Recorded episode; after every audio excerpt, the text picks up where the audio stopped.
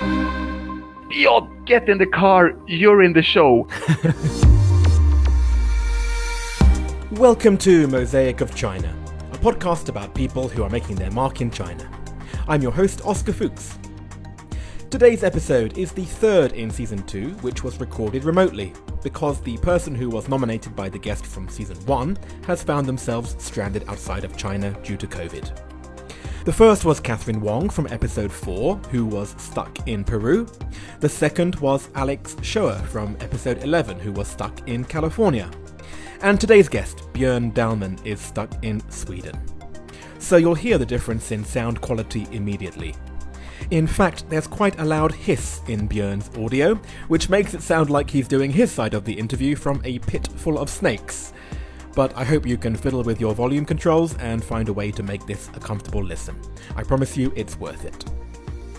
Today's guest, Björn, is a professional clown, which might make it one of those subjects that can be a polarizing love hate situation. If you love clowns, please listen, you will learn something new. And if you detest clowns and wish you could vaporize them all with the press of a button, I promise you will also enjoy this conversation.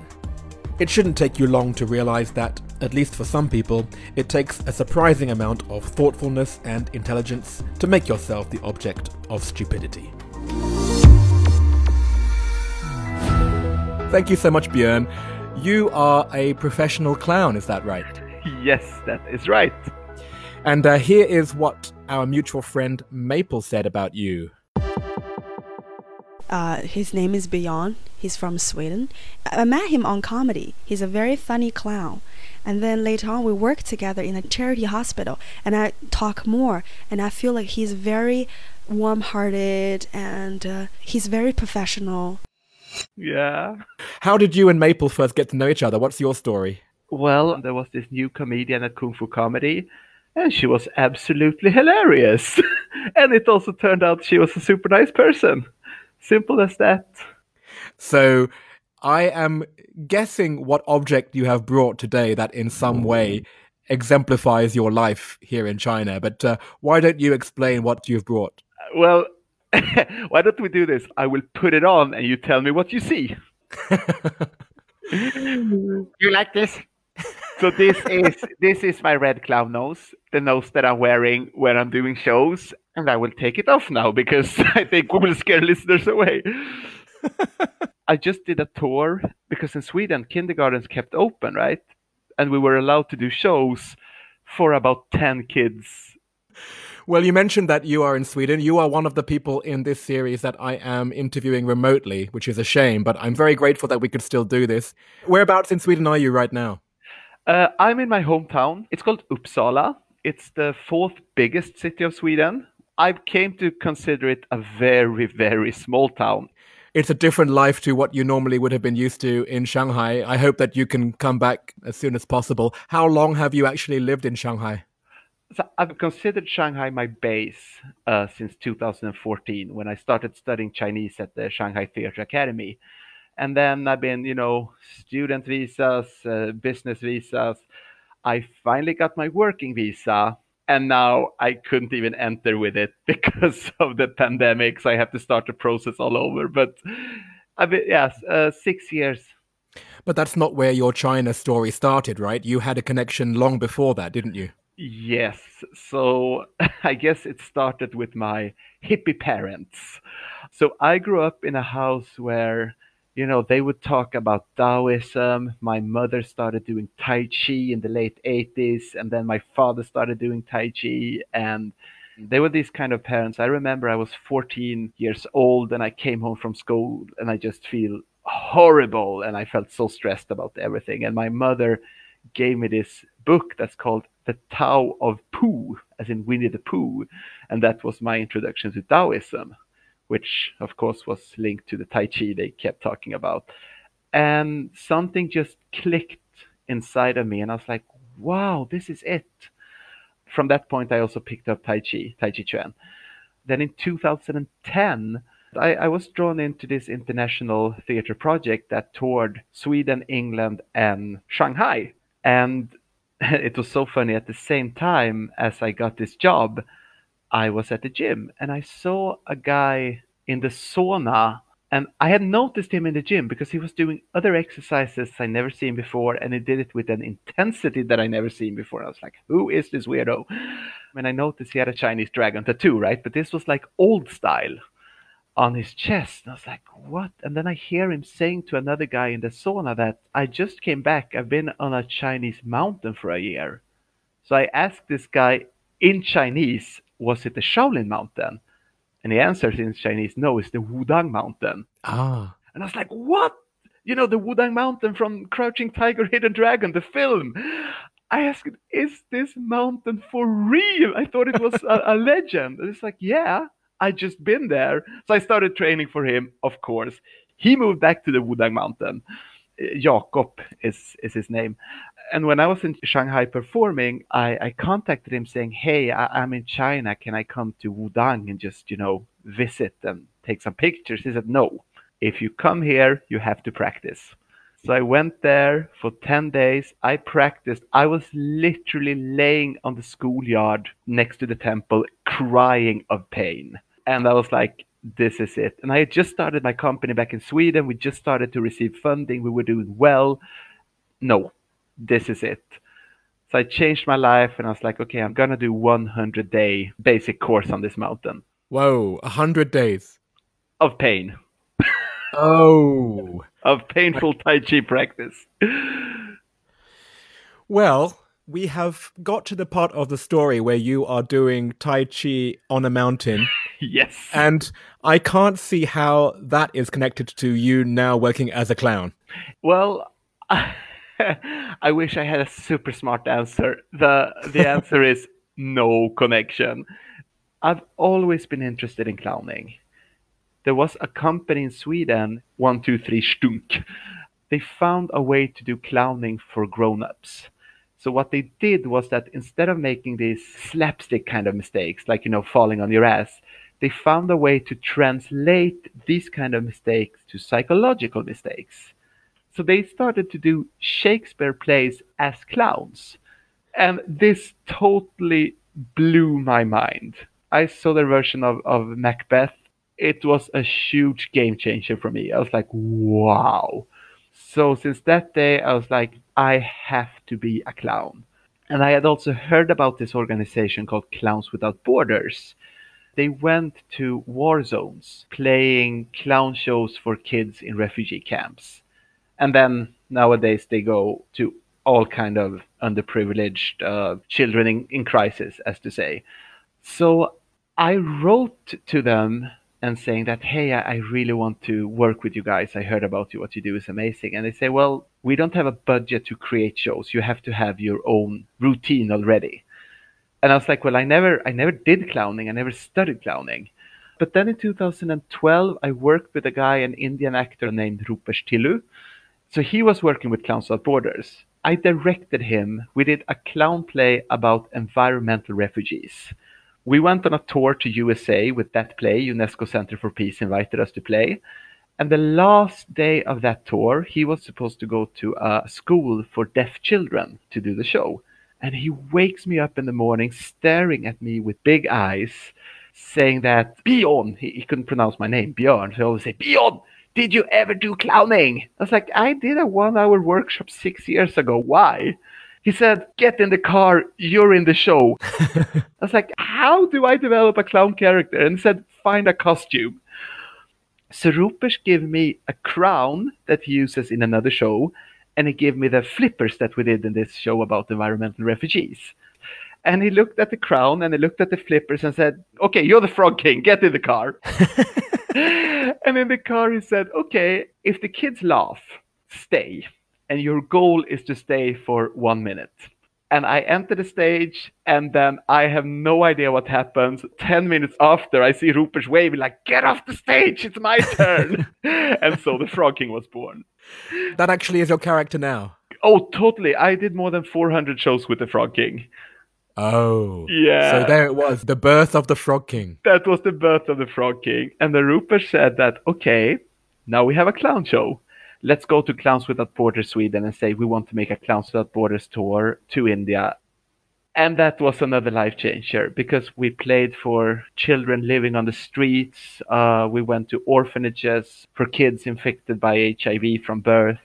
And we also went to the red light districts where women who were trafficked as children are being locked into brothels and their kids they hide under their mothers' beds when the mothers have customers. And we perform for these kids. And the way those kids laugh when we perform i never heard anything like that. Wow. i am not a religious person but seeing those kids laugh that's the only religion i need. I don't understand how there can still be happiness and hope and laughter in them. We kept doing this project year after year. We went back to these kids. Second year they were laughing as much. Third year they said we want our mothers to see the show. Ah. Because there were kids there who never in their entire lives seen their mothers laugh they fell off their chairs laughing. Mm. so of course this gave me some new perspectives on what art can do and what clowning can do. Then i came to shanghai in 2014 i'm gonna be at the shanghai theatre academy to study chinese. And uh, at the school there was this swedish lady who was at the moment doing a phd in directing. Her name is maja stina johansson maja lauscher. And she ran a company doing children theater in the way that sweden got world famous for in back in the 80s in shanghai. And i was like oh my god. And she was gonna reopen the play. She asked me to to direct the reopening which i did. I said let's do test shows. And since we anyway do test shows, we might just as well give them for free. And since we're giving it away for free, why don't we find these underprivileged children here in mm. Shanghai? And we did, and it went so well. We had amazing workshops afterwards, and we were like, whoa, this is it. So in 2015, we created a Clownstad project, the first ever in China. We targeted children of migrant workers and we started touring schools and kindergartens with a new clown show that we made. And nowadays it is the Frog King going around, and I involve Chinese actors. I train them in my workshops, and then they go with me as my sidekicks. I let them learn the way I learned. I say, okay, get on the stage, stay for a minute, then I'll take over, and then we just build and build around it. Nowadays, I'm mostly touring with uh, a Chinese actor named Bian Xiao. I am the Frog King, he's the Toad Emperor. The whole concept is that the audience should feel that it's their show. They are the most important people in the world. In that case, do you see a difference between, let's say, when you're doing the Frog King in India with that particular audience versus a Chinese audience? When it comes to the children, not at all, because children understands it.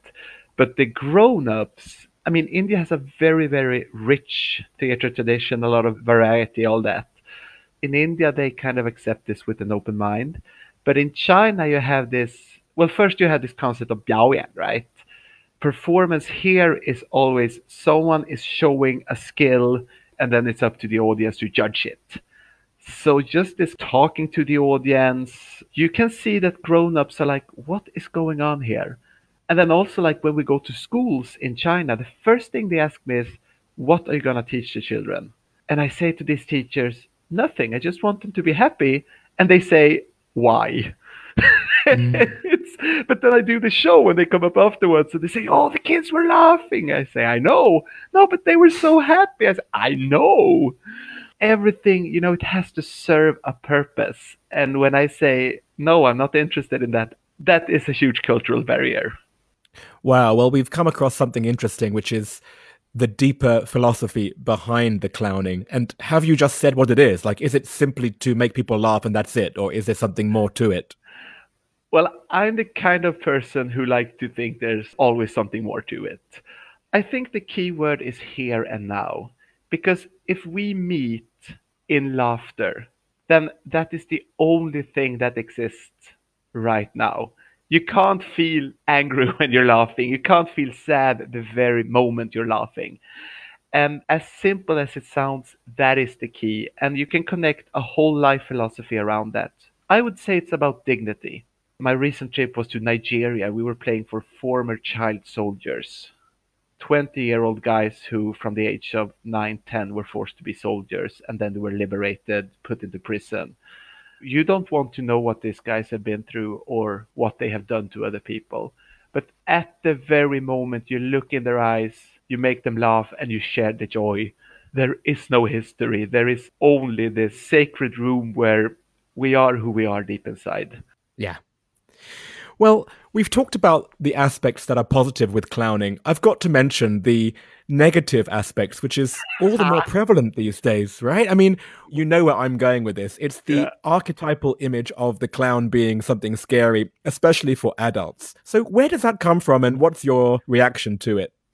Well, I think there are many angles to that. I think one is this now I forgot this word, but there's this psychological phenomena as to say that the more human something gets, the more we identify up to a certain point where it's almost human but not, and then it's just scary. I know it. It's called Uncanny Valley. Uncanny Valley. I should remember that word. so that's one thing. And then there's also this aspect of because the clown is the trickster, right? It's the trickster archetype. And the trickster represents chaos. The human need to control chaos, it's I mean, you can find it in any mythology. It's very deep, our need to control chaos, and clown represents chaos. And then there's also this, I mean, characters who has the power to draw children to them is always scary and should be scary. Should always be careful for people who the children wants to run to, right? For obvious reasons. So these are the like theoretical psychological explanations, I think. But then there are so many clowns, they haven't studied the technique. They just wear some handing out balloons at some events. And kids are so smart, they know this is bull. Right. And then you have this person with weird makeup, a fake smile. I think the fake smile is a big part of it. They run up to the kids doing weird stuff. And many times there's a very weird situation where the parents are pushing the kids, like, go and hug the clown. And the clown go, ah! The kid just want to die. Yes. So you cross the border. You cross the border where the kids don't feel safe anymore. I mean, there's a technique. I teach this in my workshops. Whenever you enter a kid's personal space, you must ask permission. You look the kid in the eye, you read the body language. Does this kid wants me to take one step closer or not? So again, it's about respect. It's the kid's or the person's experience, not my need to be funny. How interesting. And then let's go back to China. If you talk about the traditions of clowning, is there any equivalent at all in Chinese history? Well, yes and no. I mean, the Beijing Opera has the clown tradition. They have the Xiao Chou, the little ugly, literally, which has the white face. But it's believed to be a bad character. It's a character doing wrong, doing bad things, making a mess and this is very difficult because when I'm in China and I say, "Oh, I'm a I'm a Xiao the association is not a funny guy who make kids laugh. The association is a villain. So we're struggling with this. All of us who are working with this, we're like, should we come up with a new name? Should we call it mime artist? Because people love Charlie Chaplin, and yeah, it's we're we're working on it. Then there's this other very interesting parallel. I also started teaching clowning in China. And it's been amazing because I really want to teach the philosophy of it. And the philosophy is basically celebrate your mistake. In China, because the culture is very strong that you can't lose your face, you can't make a mistake. I had Chinese students, grown up people, starting to cry in my workshop, really saying, It's the first time in my life I'm allowed to make a mistake. And this is where clowning becomes really difficult and you know we talked about the scary clowns. It's not about acting stupid. It's about daring to let people perceive you as stupid which means yes. you have to be as stupid as you actually are you know sometimes it hurts you for real and then you want to put on a mask that is not the red nose but this other kind of mask to protect yourself, but that's when you become the scary clown. That's when you feel it's fake and something weird is going on. Every joke I do on stage is a mistake I did for real in some show. I panic, But then the art is to share that true panic with the audience and let them laugh, and it removes the shame. The shame washes away, and you, you're you're able to say to yourself, "I'm okay." Interesting.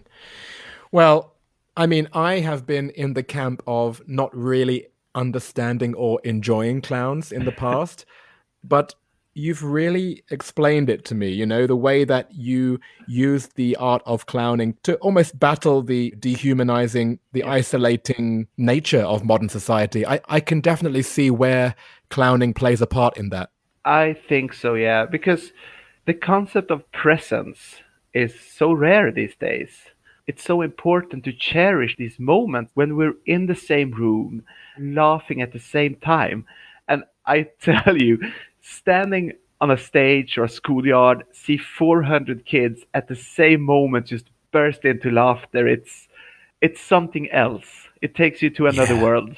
For a few seconds, you are in a world where you did not believe was possible is actually possible. And then you're you're in a land that is magic for real. And when you're in that land, you can change things. Yes. Well, thank you so much, Björn. Um, I really appreciate that. And I hope that I can see one of your shows when you finally are allowed back into China. I will invite you. Let's move on to part two. Yes. Right. Well, let's move on to the questions then. My 10 questions. Yes. Okay, question number one. What is your favorite China related fact? The fact that you can walk in a park and you meet old men and women who actually has amazing kung fu skills. I have this 70 something year old teacher in Shanghai. He was teaching me spear fighting, this long three meter spear. And he showed me and a bunch of other 30 something guys, okay, so this is how you hold a spear in one hand. And four of us, we couldn't lift the spear, it was too heavy. And this teacher, without an effort, just takes it up with one hand, hold the very edge of it, and balance it perfectly and you see these things happening all the time and it's like yes crouching tiger hidden dragon fairy tale china is still alive absolutely they know yeah they know do you have a favorite word or phrase in chinese tai hao la too good tai is the same word as in tai chi meaning too much. Mm. it refers to this whole Taoist theory of yin and yang. When something becomes too much of one thing, it turns into its opposite. So Tai would be the black dot in the white field of the yin and yang symbol. And you see these things all the time. I very much like this expression. It has this aspect of a very everyday speaking, but there's also this very, very deep philosophical meaning of it. Like you feel the depth. What is your favorite destination within China? My heart will always be on Wudang Mountains, but what I heard is that they did what they did in Shaolin Mountain. They banned all the schools on the mountains and they built a village below, which is, ah, yeah. Okay, well, this is a funny question. So, the question I normally ask next is if you left China, what would you miss the most and what would you miss the least? But what was the reality of the situation? What have you missed the most and what well, haven't you? It's so funny because I don't feel that I left China. I am totally still in China. Well, I miss my friends. I miss the people. Yeah. And what about the things that you didn't miss? Like, what would you miss the least? Oh, the silence of Sweden. I love it. ah. I am very sensitive to sound. Cars honking, drilling, people screaming, crowded restaurants, you know. That's the one thing. I feel it in my body. There's a higher level of tension when all this noise is going on. Yeah, I was asking you to find a quiet place in your part of the world. And I was like, yeah, well, what room should I pick? And yeah, and I'm sure that any noise in the background we heard in this recording would have come from outside of my window, not yours. Is there anything that still surprises you about life in China? Every day. So I, I do kung fu in People's Park, and I just remember going to the public bathroom there and they put a face scanner. You have to scan your face to get your toilet paper. I understand the logics of it because I hear people just take toilet paper and they bring back home to save money and Oh. But it's just it's so bizarre. It's so many steps that's like could this have been done in another way? No, they put face scanner for toilet paper. Does this machine calculate how much paper I need? Because it see my chubby Western face and it gives me a lot. like every country has their way of craziness. Yeah. You've reached my level of humor now talking about toilets. So yeah, that's good. That's that's where I feel comfortable as well. Where is your favorite place to go out to eat or drink or just hang out? Well, I love going to new restaurants, and every time I find a small little restaurant that becomes my favorite, every time I go out from Shanghai and I come back, that restaurant has closed down. yeah. Can you think of one particular one? I had a period when I was totally into Xinjiang food, and there was this one small little Xinjiang restaurant oh, and there was this other one. It was called Seahorse Sushi that had grilled eel sushi. Oh my! It was amazing, and they made their homemade uh, spicy mayo sauce. It was, I think, 2017 or 18. It disappeared. I don't remember. Wow. What is the best or worst purchase you have made in China? If you want to buy magic tricks in Sweden, like I have this wand that it's so tiny you can hide it in your hand and then it becomes two meters. If you want to buy it in Sweden, you have to pay like 800 RMB, and you buy it in China for like 50 RMB. Mm. So, and I didn't know any magic when I started doing the magic shows. I bought things what goes with the character, like what can I do. Now I like I try to make a flower go big. I say go big, bam, and the wand goes big and I look at the flower, getting angry with the flower, and the kid goes banana, screaming, "Look at the wand! Look at the wand!" I say, "Yeah, the wand is big. Whatever the flower." Oh my god, the wand is big.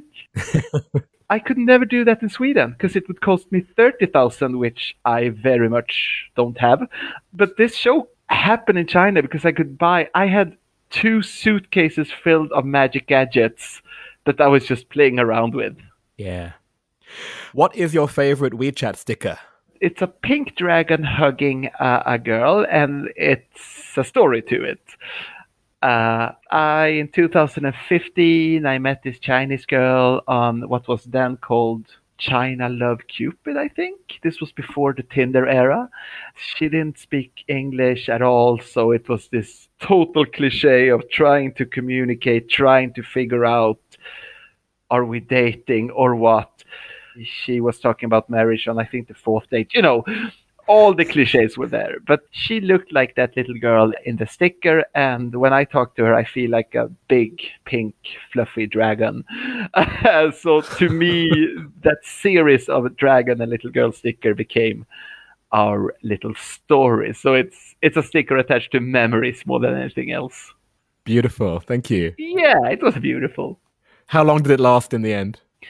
I, I don't know if it even started, but we're still in touch though as as friends. It's no nice. drama. Just I, I wish I could speak Chinese. well, it's chicken and egg, you know. Once you have a Chinese girlfriend, that's when the language comes to you, right? Yeah, and you know that's what the, the Chinese teacher said at the school. Okay, step number one, find girlfriend. Step number two, here's your textbook. what is your go-to song to sing at KTV?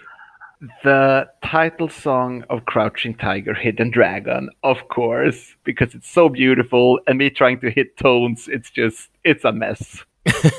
What's it called? Does it have a name in Chinese? Uh, Weila Ai, because of love, or for the sake of love. Brilliant. Okay, I don't actually know that. I'm going to have to find that out. How does it go? Oh, I hate you. 那在我醒来，睡在夜光里，小心月让我想你。It's a girl singing, and yeah. Oh. I'm having fun. The audience is like, oh, bloody hell. Have you ever thought about incorporating it into a show in that case? Oh, oh that's brilliant. That is so no, I think Frog King will have to sing this. And finally, what other China related media or sources of information do you rely on? I try to listen to friends from different places. Like, I have my Chinese friends who rely on what they hear from their friends, and I have my Chinese friends who really like, you know, try to dig into things. And I have my, my American friends, my English friends, my Australian friends, my Swedish friends. So I, I try to hear all the stories and Yeah. try to not fall into conspiracies, but then also trying to be critical. Yes. Well, on that note, thank you so much, Björn. We've talked you. about Tai Chi, we've talked about toads. Thank you so much. Thank you. This was a true pleasure. Well, the only thing I have to ask you is the final question, which is out of everyone you know in China, who should I interview for the next season of Mosaic of China? Well, I have a very good friend. She's, in a way, part of my China history uh, because she was an associate director in that project that brought me to Shanghai. Her name is Elaine, or Huang Qiling. She's a very good friend, a film director mainly these days. I think you should have a chat with her. I think she might have some really nice perspectives on things. Amazing. I can't wait to meet her. I think that would be the first film director on the series, so I look forward to that. Awesome. Today's episode is a long one, so let me try to race through this outro. First off, there is also a longer premium version of every episode of the season. You can find them at Patreon internationally and on iFadian in China. There was so much more of Björn's story that we couldn't squeeze into half an hour, and here are a few clips. It's a horrible city to do theater in, and I guess that's why I want to do it. This is a show where we're constantly angry with each other. Babies can scream mom, mom, mom for an hour without getting hurt, and they actually use the same technique. Every silly little dream you project into China. You know, my teacher hits me if I make a mistake. Me falling on my ass. I mean, how beautiful can life get? Billy Skarsgård, he's a Swedish actor. oh god, of course! We had the same clown teacher. Please also follow the images of today's episode on social media. Type in Mosaic of China on Instagram or Facebook, and the right page will appear. Otherwise, add me on WeChat using my ID Mosaic of China, and I'll add you to the group there myself. Highlights from today's episode include, of course, Björn's object, the red nose, his favourite WeChat sticker featuring the love story of the little girl and the big pink dragon, and lots of photos of the Frog King in action. You may also have made some connections to other episodes of the show.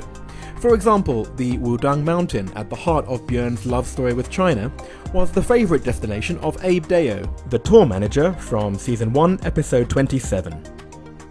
There's also a Shakespeare connection, because the effect that Macbeth played in Björn's life was very similar to the effect that seeing Othello had on the life of Nick Yu, the playwright from season 1, episode 13. But maybe the biggest connection I made was between the story of clowning in China and that of drag, told by the drag queen Coco Santi in season 2, episode 5. Björn said that clowning is about celebrating your mistakes, and this concept of daring to let people see your stupidity is very similar to Coco Santi's philosophy of daring to let people see your weirdness and your imperfections. In a culture where cohesion and social conformity is the norm, and where opportunities are fought for competitively, it's rare to see people allowing themselves to be this vulnerable. But it's not just China, we all have different personas that we exhibit differently depending on the context. So maybe the inspiration that we should take from the likes of Björn and Coco Santi is to try and be more like your authentic self, and let's all make sure that we aren't being the scary clown.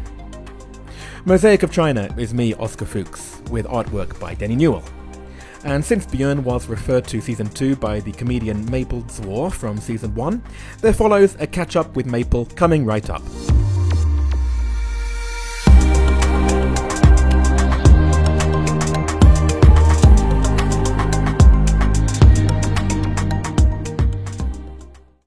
Hello, Maple. Hi, Oscar. I'm so excited to see you again. It's been too long. Too long, yeah. What happened to you during COVID? Where were you? Shanghai. You were here too. Yeah. There's no shows, and then some people starting doing the online comedy, but it's weird, you know. Yeah. There's just no audience give you the immediately feedback, and you talk to a computer, and people want to laugh or not laughing. It's really strange because sometimes the people won't turn their face on. You just a name, Oh, right? You look at the computer, it's all names. So when you did that one online event, did you already have material that was relating to coronavirus, or was it too soon at that point? It was too soon because it was too depressed. I can't think about anything funny.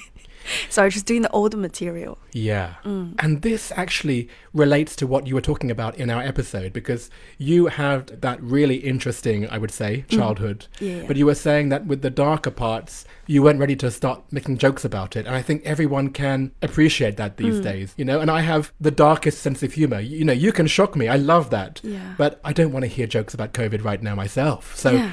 I can totally understand where you came from about Mm-hmm. how you can't access that content right now. But then what's funny is I just come back from my parents' house. I think I recovered a lot. Tell me. Yes, uh, when I looking back my childhood, it was very sad. It's very dark. There was a family violence, so I was always feeling really, really bad about it. After I was 18, all this adulthood, I trying to avoid my parents. However, this time I going back, you know, they're getting old, so they're getting emotional. So my mom and me are shopping, and then we just brought up this, and my mom admit what she have done to me, and then she said, "Oh, we're busy surviving. We can't look after you. That's why we send you away. Uh, your dad has a temper issue, but he's getting better now, and then we love you both. Like we love you and your brother both. Like, I was." Crying, but I don't want my mom to see my tears, right? I just turn away and just switch to another topic. But it was so touching because she never admit that. And then she said, I'll look after your kids if you have one, you know, we'll, we'll make it up to you. We'll give you more love. And I know we didn't give you much love. You know, it's it's just uh what's what's how to say, you know, it's covered me. I know it's I don't know how to say this. No, I, I mean, you said it very well. And that's something which, even in the West, it would be a very cathartic experience. But Mm-hmm. here in China, where parents don't talk about their emotions to their children, like that's a huge deal. Yeah, you know, all that hate and all that revenge kind of thoughts just relax now. So when I look by my family, I can just like maybe talk about it, like trying to write some, maybe not comedy straightforward, but stories. I can write the story, talk to my mom, and then maybe in the future I can make into comedy because myself already relief from that. Wow. That is such a big deal. Yeah. I'm so happy for you, really. Yeah. Mm-hmm. I'm looking forward to more content in that case. Because I feel like sometimes people just, oh, I'm a comedian, so I write everything into comedy. But for me, I feel like comedy is just a way of expressing yourself. But there are other ways to express yourself. So I'm not very keen to, like, everything has to be comedy. And then the comedians here, I think we're all amateur. So we're still finding our way, like, what kind of comedians we want to be. I don't think people are ready for that big story yet. Yeah. I feel like comedy is a way, in the bigger sense, is like a critique about the culture, right? And if you're in the culture, you can't critique, then what's the point of doing comedy? So, uh, September, I started this online master degree. It was about education and psychology and stuff. I feel like it's opened my mind and I need to learn more and read more. Maybe after this COVID, right, I can find better jobs. And if I want to reopen my school, I have better knowledge. So this is a challenge. I feel like if the situation is bad and you can't do something, then you just stay and learn. Yes. You can't earn, you just learn. It's just like that. That's well said. So you're using this time to just expand your knowledge on a certain area. Mm. You're saying that maybe comedy won't be the option. Maybe you'll say goodbye to comedy. It's just for now because I I can't really do comedy. Yeah. So I'm thinking maybe deep down get more material. I already starting writing more material. I just haven't tested out yet. Right. So I'm just writing and waiting for the right time. Um, I went back to Beijing. I did a comedy set just Great. like two days ago. It was Nice. great. I missed that feeling. The thing is, uh, after the last time we talked, uh, I was talking about how I do Chinese comedy or English wait a comedy in China, right? Let's Yes. wait this guy to Okay. remember your point. Okay. It's finished? Yeah. Okay. So in the uh, last time we met, I talked about how I do comedy in China. But after the you know interview, I joined the Mongolia Comedy Festival, and I did pretty good. I really, remember really that, good. yes. Really, really good. You messaged me when you were there. That's great. Yes. Yeah, and I did uh, three headliners in. They're coming back. Fucking hell. Oh my god, this is comedy right now. Okay. Hang on. It's okay. We haven't got any fucking. 没有 shiji. Who the hell gives them Shiji? If you got it there, it was very funny. if you just put into it. Okay. Done. Okay, carry on. Okay. So I joined the Mongolia Comedy Festival. It was great. And then I went to uh, South Korea, did three headliners Really? in Seoul, uh, Ulsan and Busan. Nice. And I did, I represent China, did the Thailand comedy competition. And I went to Philippines, did gigs all over the Asia. I, I tried. That was since last time we talked. So in Mongolia, I did one joke about Mongolia. They laugh. So I was, oh, maybe I can try it more. So it's like you always pushing the audience, push, push, push, and then you just get it. So right now, uh, I think my comedy has some normal jokes, old joke, like structured joke. But sometimes I just improvise. That that was good. That was good. It's just that ability to anticipate what the audience are projecting Yeah. on you Yeah. and undercutting that impression and surprising them. Yeah, mm. if you're doing comedy, not think about oh what I want to say, what I want to say, not focus on you. You could think about what's your audience want to hear, and different audience want to hear different stuff. But sometimes if you just focus on audience, you can't express yourself. So you need to balance both. Like okay, say what I want to say, but say in a acceptable way. Well, it sounds like it's going to work. Thank you so much for the update. Thank you. And, you know, it has been a hard year. You've been very honest about that, but it sounds like you're still motivated, and I know that you are going to be a success. So please continue. Mm. Thank you so much. Please invite me back three years later. yes. Well, that was the joke we said last time. You'll be far too big for me in three years. I, I was saying 10 years before, but it sounds like you're on track to do well in three years. And before you leave, so I am going to be releasing this at the same time as Björn's episode is coming mm-hmm. out. So have you been in touch with him? He's been stuck in Sweden the whole time. yeah, I haven't been in contact with him for ages. Yeah, he's yeah, stuck out, but I hope he'll come back soon. yeah. Hopefully, Well, here is a message to you, Björn. When you do come back, please visit us. there you go. You heard it here. Thanks again, Maple. Thank you, Oscar.